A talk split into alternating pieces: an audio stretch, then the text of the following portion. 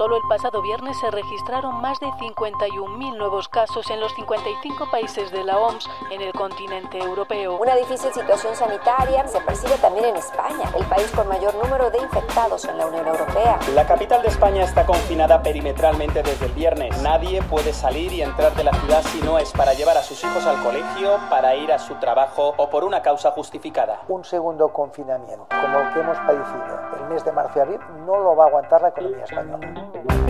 Desde la sala de redacción de La Tercera, esto es Crónica Estéreo. Cada historia tiene un sonido. Soy Francisco Aravena. Bienvenidos.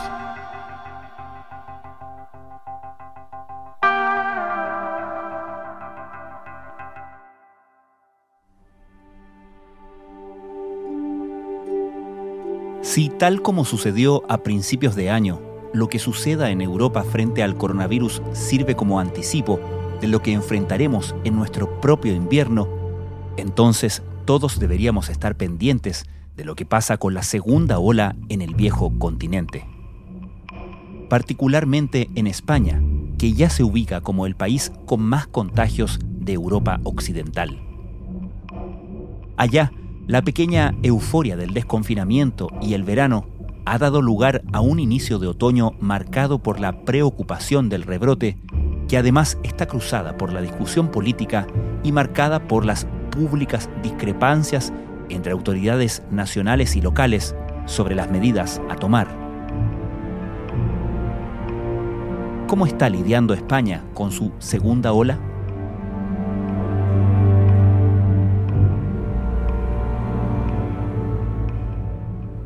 Particularmente en España actualmente hay 778.000 contagios y casi 32.000 muertos. Catalina Göppel es periodista y vive en Madrid.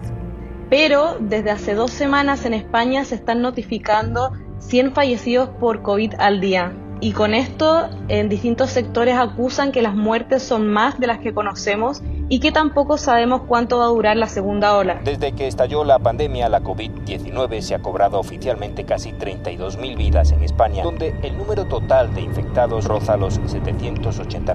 En los hospitales españoles hay casi 11.000 pacientes ingresados con esta enfermedad. Cerca de 1.600 están en las unidades de cuidados intensivos. Lo más grave es que de seguir esta tendencia estaríamos hablando de unas 3.000 muertes mensuales y 10.000 antes de Navidad. En el caso de Madrid, en medio de las turbulencias políticas, el personal de salud alerta sobre la situación, ya que la ocupación UCI supera el 41% y la incidencia ha escalado hasta los 735 contagios por cada 100.000 habitantes. Catalina, la última vez que hablamos fue cuando España comenzaba su desconfinamiento. Tú nos comentabas cómo era la escena un poco en los bares, qué medidas se estaban tomando o no, etcétera.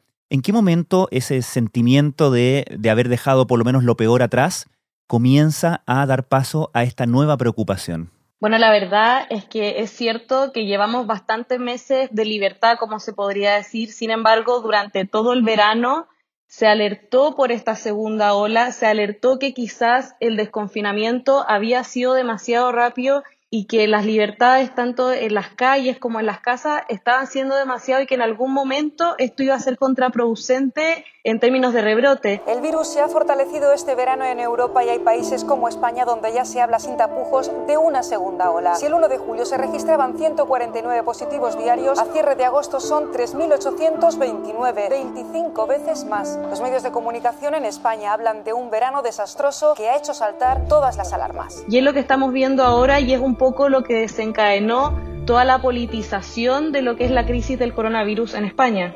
¿Y cómo se fue transformando esto en un problema o un asunto político, en una discusión política?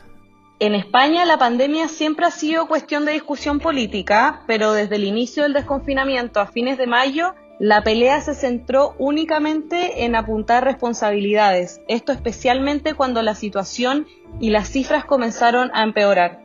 Pese a que el martes el gobierno de España y la Comunidad de Madrid alcanzaron un principio de acuerdo, todo esto para frenar la expansión del coronavirus, la situación se complicó. Porque en Madrid creen que se debería tener en cuenta más aspectos de los que considera el gobierno para aplicar las restricciones. Continúa, sigue la tensión entre el gobierno central y la Comunidad de Madrid por la gestión de la pandemia. El Ejecutivo pide a la región más contundencia a la hora de aplicar las medidas, pero ninguno de los dos equipos ha conseguido llegar a un acuerdo a esta hora. Sin embargo, y en medio de todo esto, cuando se exigía tomar medidas para controlar el rebrote, el gobierno de Pedro Sánchez publicó el jueves primero de octubre en el Boletín Oficial del Estado, el conocido BOE, la resolución que establece nuevas restricciones en Madrid y en ciudades de más de 100.000 habitantes con incidencia superior acumulada a los 500 casos. Entonces aquí se envió una orden ministerial a la Comunidad de Madrid que actualmente la dirige Isabel Díaz Ayuso para que implante las medidas en un plazo máximo de 48 horas, es decir, para la noche del viernes 2 de octubre. Una orden del Ministerio de Sanidad publicada este jueves en el Boletín Oficial del Estado da 48 horas a las comunidades autónomas con poblaciones en las que las tasas de infección superen las 500 por cada 100.000 habitantes para que apliquen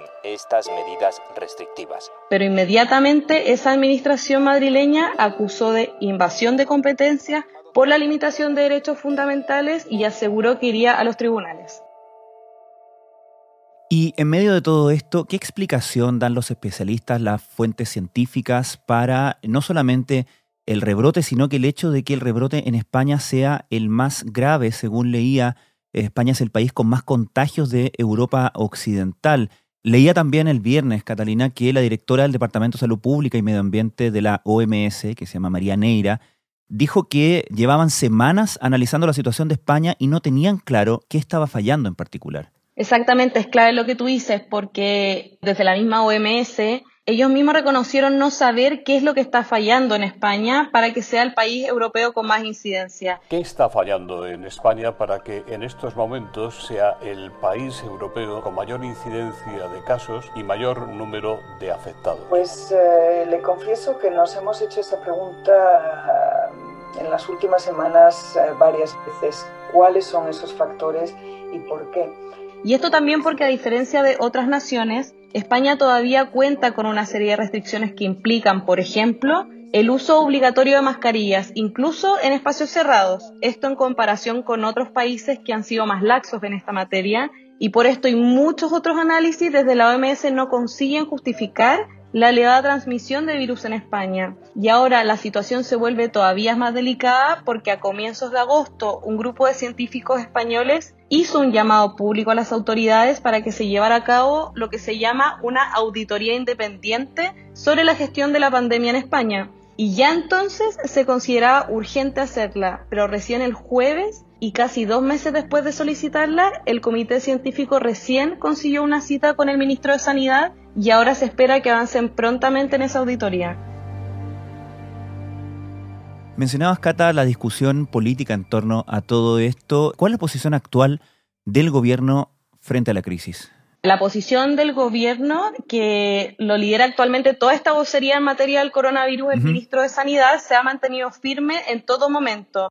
Ellos automáticamente insistieron en el cierre de Madrid, que sería efectivo sí o sí desde el viernes, y que las restricciones van para municipios que cumplan con tres criterios principales. Una incidencia acumulada superior a 500 casos por 100.000 habitantes en los últimos 14 días, una positividad de PCR superior al 10% y la ocupación de UCI superior al 35% por coronavirus. Desde este fin de semana nadie podrá entrar ni salir de Madrid. La capital española y nueve de sus municipios se cierran por la alta tasa de contagios. Solo podrán salir para trabajar, estudiar, ir al médico o razones de causa mayor. Esto independiente de que el viernes el gobierno de la Comunidad de Madrid pidió a la Audiencia Nacional que se paralice el cierre de Madrid porque presentó un recurso contra la orden del Ministerio de Sanidad. Sin embargo, las medidas debían ser acatadas sí o sí. Y en términos de lo que te mencionaba, esta comparación que se hace de España siendo el país con más contagio, aunque entiendo que no es el país con más muertes de Europa, pero ¿qué se observa de la experiencia de los otros países de Europa? ¿Cómo va esa discusión?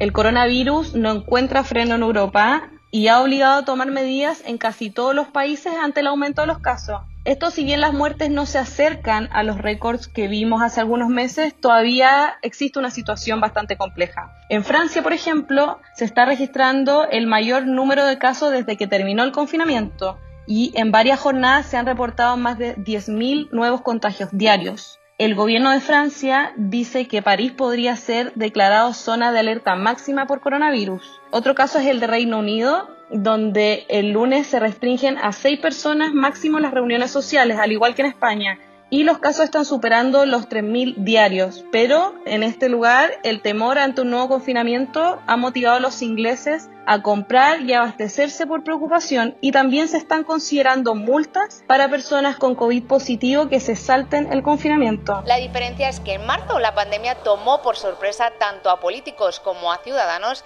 en un confinamiento que fue igual para todos. Cuando ves que no hay resultado por parte de nuestros dirigentes, realmente el incumplimiento de la norma aumenta muchísimo en la población. Finalmente, otro ejemplo es el de Italia, que sufrió los peores golpes de la crisis del coronavirus Ahora los viajes de verano que dieron como resultado que en la región de Roma se registre actualmente el mayor número hospitalizado. Sin embargo, Italia está conteniendo el embate de la segunda ola bastante mejor que varios países y bastante mejor que España, por ejemplo. ¿Qué se proyecta ahora que ha comenzado el otoño? Que se, obviamente, imagino que se ve con mayor preocupación lo que pueda pasar en el invierno. ¿Qué proyecciones se están haciendo? Se prevé en España que ante la dificultad de contener el virus, el otoño y el invierno van a ser duros para todo el país. Esto, además de la pandemia, por la llegada de la gripe y de otros virus que van a poner a prueba toda la capacidad hospitalaria. Recordemos que la gripe en España es una enfermedad que cada año infecta a unos 800.000 habitantes y que su temporada suele comenzar a fines de diciembre, se extiende cerca de 10 semanas. Entonces, este periodo previo es clave en el marco del rebrote del coronavirus y el alza de contagios, porque la mayoría de las incógnitas que se han planteado los expertos es de una posible integración de estas enfermedades, es decir, del coronavirus y la gripe. Y en términos de la cotidianidad, de lo que ves en las calles, de cómo se comporta la gente, porque leía que había críticas a cómo se había comportado, por ejemplo, la juventud española respecto de las precauciones que no se tomaron, etcétera. ¿Cómo se ha visto primero el desconfinamiento y luego esta nueva preocupación que se ha instalado? ¿Se siente en las calles? ¿Hay algún tipo de mayor preocupación? ¿Qué es lo que percibes tú? Claro, mira, la situación día a día en España está cargada de incertidumbre y esto porque, como decías tú, llevamos varios meses sin confinamiento, durante todo el verano se alertó de la segunda ola y más todavía con la llegada del otoño en las calles ya no se ve tanta gente como antes y eso se nota principalmente en los bares y en los restaurantes, porque Madrid es una ciudad de mucha vida social y especialmente de mucha vida mm. nocturna, lo que se ha visto totalmente limitado por las restricciones durante la pandemia. Ahora, por ejemplo, todo debe dejar de funcionar entre las 10 y las 11 de la noche. La mascarilla sigue siendo obligatoria en todo tipo de espacios y los establecimientos educacionales intentan funcionar pese a los contagios. Algunos tienen que cerrar, después tienen que volver a abrir. Y en el caso de las oficinas se sigue optando por el teletrabajo o por alternar la ida a las oficinas. Con la capacidad de los hospitales y las tasas de infección fuera de control, el gobierno no tuvo otra salida. Los líderes regionales conservadores se opusieron ferozmente a los planes para bloquear la capital. Por ahora, las medidas acordadas son leves en comparación con las que se aplicaron durante la primavera en todo el país. Los madrileños no estarán confinados en sus hogares sin poder salir. Podrán acudir a sus puestos de trabajo, a la escuela o ir a comprar pero el principal temor actualmente, si te soy honesta, radica en el impacto económico que podría traer un reconfinamiento, como se le dice ahora, lo que podría pasar en España económicamente hablando si es que el país tiene que volver a confinarse. Ahora, ¿se prevé en ese sentido que el cierre de la economía sea tan drástico, tan radical como fue en los meses pasados en la primera ola? La verdad es que ese es el principal llamado que hacen desde el ámbito del comercio, el retail y algunos expertos que la economía española no podría tolerar un confinamiento tan severo. Un segundo confinamiento, como el que hemos padecido el mes de marzo y abril, no lo va a aguantar la economía española. No lo podrá aguantar la economía española. Sin embargo, desde otros sectores, por ejemplo de sanidad, se necesitan y exigen algunas restricciones porque el alza de contagio está siendo sostenido. Entonces lo que han intentado hacer o lo que intentan negociar es, por ejemplo, lo que se ha decretado ahora con el cierre de Madrid, que se restrinjan los horarios de funcionamiento, que la movilidad se restrinja a la vez y que la vida se haga al interior de las propias comunidades, que la gente no se desplace e intente no viajar y que intente también estar en las casas el mayor tiempo posible. La Organización Mundial de la Salud advierte de que Europa debe prepararse para unos meses de octubre y noviembre más duros con un incremento de muertes. La situación va a ser más difícil. En octubre y noviembre habrá más mortalidad. Es un momento en el que los países no quieren escuchar esta mala noticia, lo entiendo, pero lo importante es que tarde o temprano acabará. Esto no es el fin del mundo. Catalina Gopel, muchísimas gracias. Gracias a ti.